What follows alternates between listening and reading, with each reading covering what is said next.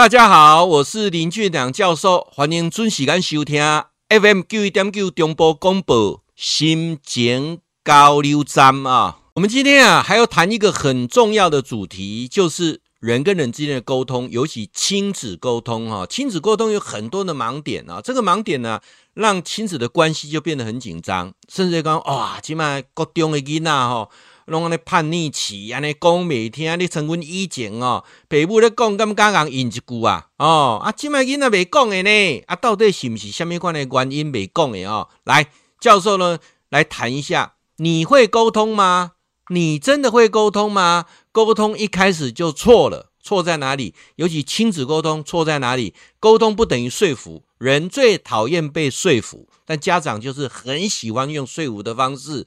沟通是了解彼此的想法，沟通是什么呢？沟通是借此啊，彼此能够达成共识啊，没有共识的沟通就是等于。零的沟通，哈，好，那教授从几个层面上来谈。我们谈亲子沟通，亲子沟通其实有很多的障碍，亲子沟通有很多我们不了解的地方。我咧讲，伊拢无咧听啦，哦，啊，讲袂还车啦，啊，囡仔就是安尼啦，应嘴应舌啦，啊，甚至个塞边头你看了啊。那沟通有几个错误的点，尤其跟孩子的沟通这个部分啊，那点来讲，你过来。啊，我要跟你讲一下，哇，这个就是已经开始 踏到地雷了啊！诶，沟通啊，什么呢？你不能用选择性的 A 或 B，沟通要像聊天一样，不要像问话，那你们靠边赶快啊！不是这样，这不是好的沟通。各位，孩子哈有一个非常直觉的，他就是他只想讲给想听的人，他只想讲给跟他 key 对的人。啊，一开始你用挑战式的啊，权威式的，效果就变得非常差啊。那沟通的时候，跟孩子沟通也要有好的时机点啊，好的时间像呃放学接他呃下课回家的路上，它是一个好的沟通点。但是你要考虑到哈，有时候五点到七点也是一个生理的低潮期啊，这个期间不见得他能够听得进去。沟通我刚刚讲过说，避免用问话式的沟通啊。你在学校今天怎样？啊啊，这个什什么叫怎样？他的回答一定还好啊，他不会跟你讲怎样哦，所以你不要用审问式的或者预测式的啊，你是怎么样考的这样？又考考考的很差吗？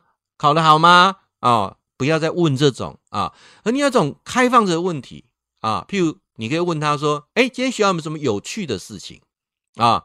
哎啊，今天。”你上了哪些课呢？你觉得哪些课程当中有没有比较你喜欢的啊？就是用用一种引导式的方式啊。那沟通的过程当中，首先的一个很重要的前提是怎样？你必须用一种接纳的情绪跟理解包容的态度啊，这点很重要啊。孩子啊，孩子他有时候在发脾气或在抱怨事情的时候，不要急着要解决问题，问题没有办法马上解决。啊，不要倾听哦！你囡仔谁讲啦，谁晓做。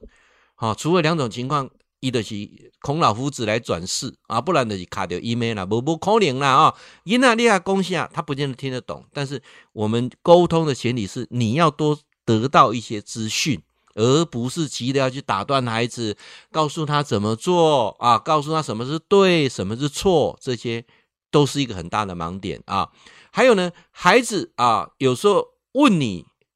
提出问题的时候，你不要马上就回答，不必要，man 啊，那会让孩子很很低落。比如孩子他想说他买什么啊，不不不行了啊，不必要了啊啊 man 啊，啊，这样就是很伤。你可以用讨论方式说，你为什么想买这个东西啊？好，最重要的沟通，亲子沟通，你要让孩子觉得你是来帮他的，不是来阻挡他的，尤其在。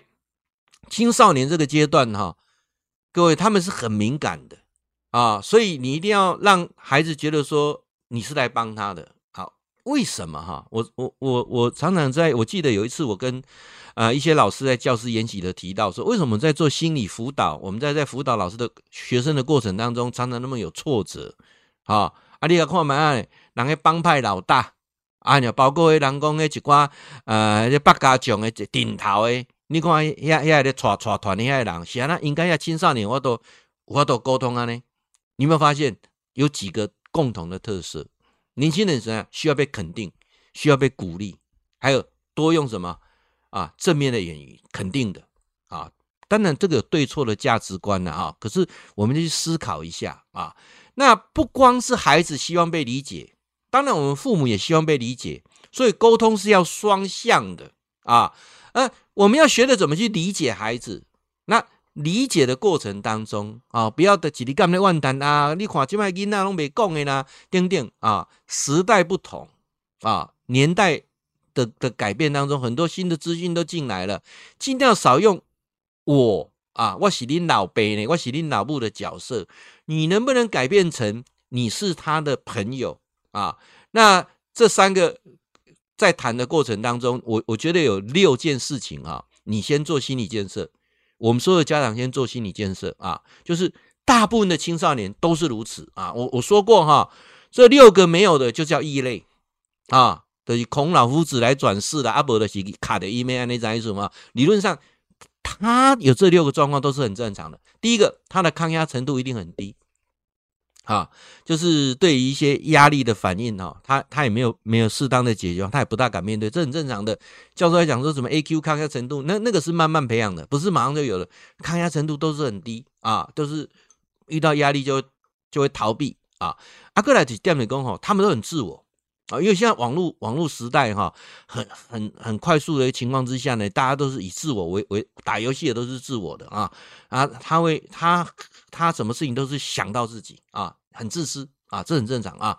再来，他们跟我们一样，他们有他们盲目崇拜的偶像，好，那一个年龄层，他就是喜欢那个东西，这很正常的啊。就如我们我们现在喜欢是双 B 的车啦，对不对？你喜欢名牌，这都很正常的，这没有什么不对哈。就每个年龄层，他有个有个崇拜的目标啊，这是很正常的。再来，你会发现。不大喜欢去跟人家多讲话啊，讲话脸臭臭的、酷酷的，然后呢，呃，就是很有时候很宅啊。你要了解哈，他们只对他有兴趣的东西才会产生那种交流的热情啊。他们觉得跟他们 key 还同温层，才会多讲些什么，这很正常啊。那再来，你会觉得冰端啦，不踏实啦，吃不了苦啦，这个啊。